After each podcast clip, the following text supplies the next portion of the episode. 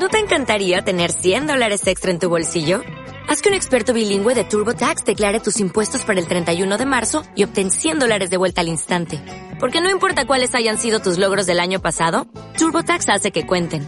Obtén 100 dólares de vuelta y tus impuestos con 100% de precisión. Solo con Intuit TurboTax.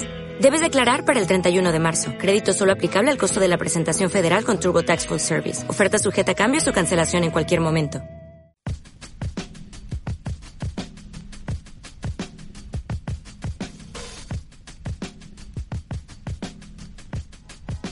Las piezas del mapa.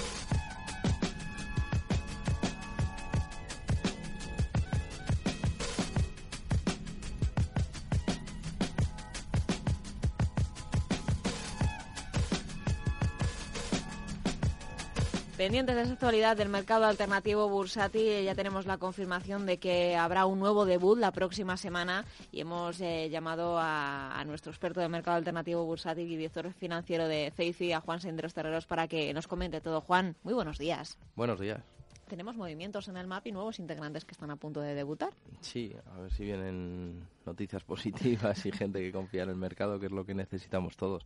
Pero sí, yo lo celebro y, y hombre, les deseo mucha suerte a Euroconsult y espero que de aquí a final de año caiga alguna más y, seamos una familia más grande. Claro, noticias positivas, pero vosotros además también tenías regalos eh, debajo del brazo en la última vez que, charlamos y, tenéis eh, nuevas noticias también que compartir con Onda Inversión. Sí, como te decía, lo teníamos empaquetado, pero no, no enviado y, se envía al día siguiente. Y nada, pues a falta de uno tenemos dos, pues son dos compromisos de compra ya de la tecnología de, de FaceFi eh, para, para, instalarlo en dos entidades financieras en Costa Rica en, la parte de banca online.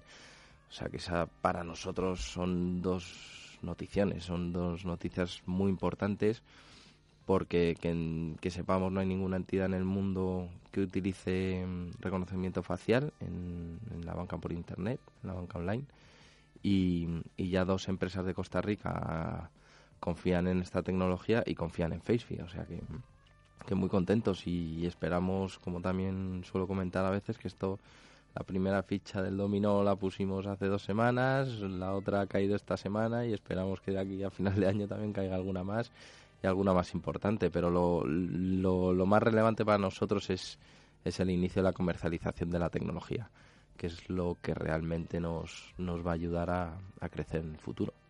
Creo que voy a tener además eh, la suerte de poder verlo in situ, ¿no? Sí, tenemos una jornada el, el, jueves. que viene, el jueves que viene en las oficinas de Facebook para todo el que quiera ir está invitado, cualquier periodista, cualquier persona para ver las oficinas y la tecnología, qué se puede hacer, eh, ver cómo funciona y, nada, esperamos vuestros comentarios y a ver, y a ver qué os parece todo. Estaremos allí eh, para, para verlo en directo y para hacer los comentarios y, luego publicarlo también en, en redes sociales y en, y en nuestro blog de Onda Inversión porque es algo curioso, ¿no? Eh, lo hablábamos al principio cuando comentábamos cosas de Faith y cuando iba a debutar en el MAP, cuando conocimos a esta compañía, que parecía una tecnología sacada de las películas de ciencia ficción, ¿no?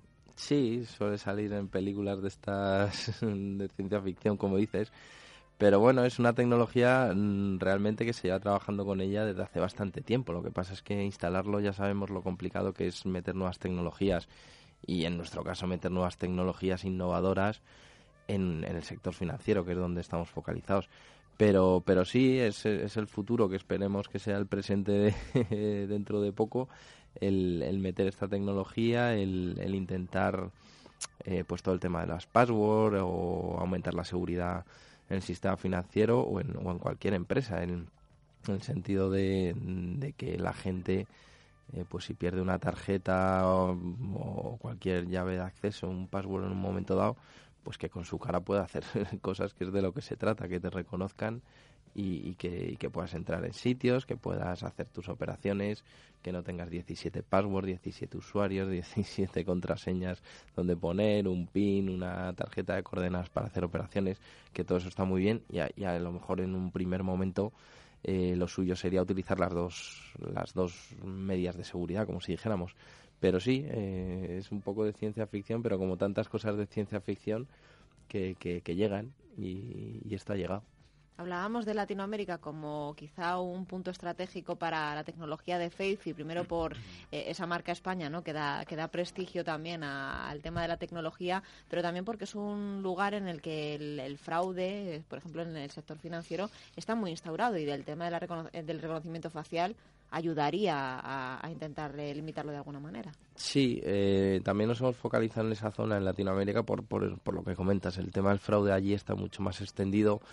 todo el tema de la que te copien la tarjeta, perdón, o, o bueno, o gente que pues que abre cuentas con, pasaportes falsos, DNIs falsos. Eso, mm, por desgracia, está un poquito más generalizado allí que, en España o en Europa.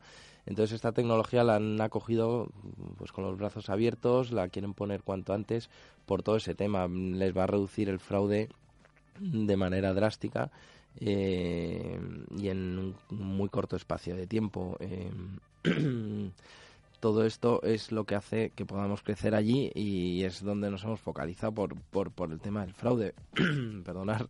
Eh, pero, pero bueno, es un tema que aparte de temas de fraude y, que se puede poner en muchos sitios para facilitar la vida a la gente, pero, pero, pero bueno, por, por repetirme, el tema de las entidades financieras en Latinoamérica, eh, reducir el fraude es, es básico para ellos y, y, nada, ahí estamos. Y, gracias a ello ya tenemos dos compromisos de compra que se traducirán en contratos en, en, semanas, días. Y, nada, y a seguir, a seguir creciendo por allí los compromisos de, compra para esas personas que, que de alguna forma se, se, muestran un poco escépticas ¿no? con, con, el mercado alternativo bursátil, simplemente lo que, lo que es es eh, un paso previo a lo que decías, una firma de contrato en donde ya se estipulan quizá los plazos en los que la tecnología se va a fijar dentro de las entidades. Claro, sí, el primero es un compromiso de compra y, y, ahora hay que pues hacer el contrato que pasa por todos los temas legales, eh, fijar bien todas las condiciones, pero, el compromiso de compra, eh, todas las pruebas que han hecho la tecnología están ahí. Eh, han sido aptas, ellos mismos firman un compromiso de compra con, con, con, su visión de, de, firmar el contrato en, en breve y es un tema que, siempre ocurre los compromisos de compra son se firman unos días antes y te das unos días unas semanas para para probar ya de manera real la tecnología para hacer el contrato y poner las condiciones eh, que estemos de acuerdo ambas partes pero pero es un es como si dijéramos un procedimiento legal es un tema de tiempos pero pero que entendemos que estos compromisos de compra ya como contratos se traducirán en breve y, nada, y a seguir. esto, esto, lo bueno para nosotros es que acaba de empezar. Hablábamos eh, en el arranque de, este espacio de una suspensión eh, de Neuron Bio y acaban de, confirmar hace escasos minutos mientras charlamos que, se levanta la suspensión de, cotización de Neuron Bio en el mercado alternativo bursátil, una situación eh, que llevó a la compañía yo, no lo no, conocía las discrepancias o, el, problema que había surgido era una, en una de las filiales del grupo y era por discrepancias también con una de las eh, participadas de la entidad, que es eh, precisamente Repsol. En cualquier caso, volvería a cotizar eh, de nuevo. Estaremos pendientes también de, la cotización que, que tenga el título en el día de hoy y, veremos a ver si, vuelve la tranquilidad a ese mercado alternativo bursátil. Teníamos, Juan, un protagonista también que, invitábamos porque había sido también noticia de, última hora dentro del mercado alternativo bursátil. Javier Domínguez es socio director de Auriga. Javier, muy buenos días. ¿Qué tal? Buenos días, Ana. ¿Qué tal, Juan?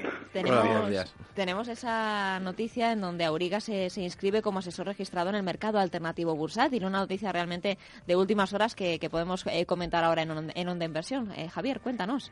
Sí, pues eh, mira, muy satisfechos porque efectivamente nosotros eh, apostamos claramente por el empresariado español y apostamos claramente por las empresas en expansión, apostamos por el sector MAP, porque además tenemos, eh, nos avala un profundo conocimiento de las estructuras de los mercados y desde luego el MAP es perfectamente encajable dentro de un proceso de crecimiento de las estructuras de mercados en España. Es decir, es efectivamente, yo creo que independientemente de lo que ha ocurrido en los últimos tiempos o de estas idas y venidas, que en definitiva no dejan de reflejar un poco la marcha de las empresas en España después de unos años tan tremendos como los que hemos tenido, pues eh, nosotros seguimos apostando por ello. Sí que es verdad que el, caso OWEX ha tocado mucho, pero yo creo que el caso OWEX es independiente de donde estuviera. Es decir, los mercados no están preparados para mentirosos.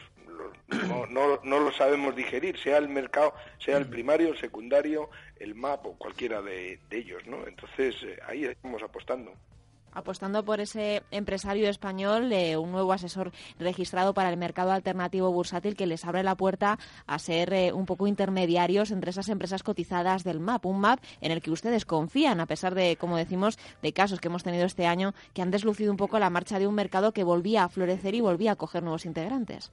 Así es, eh, y en, en realidad estamos yendo en paralelo con MARF y MAP porque consideramos que el MARF, que es el mercado alternativo de renta fija, también es un recurso magnífico para em, el empresariado español, lo mismo que el MAP. Eh, son en los dos territorios donde tanto las empresas en expansión o pymes españolas pueden tener interés. Entonces, en el caso del MARF, que es el de renta fija, de hecho, estamos sacando ahora mismo una emisión de bonos de titulización basado en descuento de facturas de pymes. Es decir, es, las pymes en las facturas a sus clientes la pueden descontar con nosotros o, a través de nuestros vehículos y al final lo que sale es un bono que eh, ya está registrado en, en, CNMV, etcétera, y es un bono de titulización de pymes, es un fondo de pymes. Y en el caso del MAP, pues sencillamente estamos en conversaciones con algunas empresas ya que tienen interés o bien en salir a cotizar o bien que estemos dentro de ese proceso. Como dentro de Auriga, eh, efectivamente, yo creo que tenemos, es bastante vertical en el sentido de que no solo tenemos una larga experiencia empresarial, eh, por el, digamos que por el ADN de la propia compañía, porque los fundadores de Auriga em, eh, se fundó en el 2007 y proceden todos del mundo empresarial, no venía nadie, ninguno de los fundadores venía del mundo financiero, con lo cual es de alguna forma el mundo empresarial con intereses en industrias muy variadas. Quiere decir que hay un ADN dentro de la casa muy empresarial y por tanto muy de entender estos proyectos y estas compañías que están en la lista. Entonces, yendo a la verticalidad en Auriga, pues efectivamente cubrimos el asesoramiento, lo mismo que también eh, cubrimos todo lo que es la parte del mercado secundario, es decir, la liquidez, porque eh, es importante, es decir, lo que se busca en un MAP, que no deja de ser mercado alternativo bursátil, pero la M de mercado es fundamental, no es solo el primer día, no es solo los días antes de salir a cotizar, sino detrás de esa cotización está toda la vida de la acción y hay que saberla mantener, dar los precios, etcétera, y eso es una labor que también hay que tener frente oficio. Bien, por eso digo que en Auriga, como cubrimos todo el espectro vertical, eh, nos sentimos muy cómodos en esto. Es verdad que nos acaban de nombrar y lo único que tenemos que hacer ahora es empezar ponernos un poco en la tarea, lo mismo que nos hemos puesto con Marf, sí. Mm, apostando por esas eh, empresas españolas, por ese talento español también emergente que, busca esa financiación en el mercado alternativo bursátil. Y de alguna forma, Javier, eh, sois un poco los, eh, lo digo para que la gente conozca un poco el papel de, esos asesores registrados, por ejemplo, del mercado alternativo bursátil. Sois un poco el nexo de unión entre lo que es el, el mercado alternativo bursátil, en este caso el MAP, y las empresas. Tenéis que controlar, entiendo, el tema de las cuentas, un poco los plazos para las presentaciones. Así es. Vamos a ver, es eh, un poco al pasado, ¿cómo, nace el MAP o cómo nacen los mercados alternativos?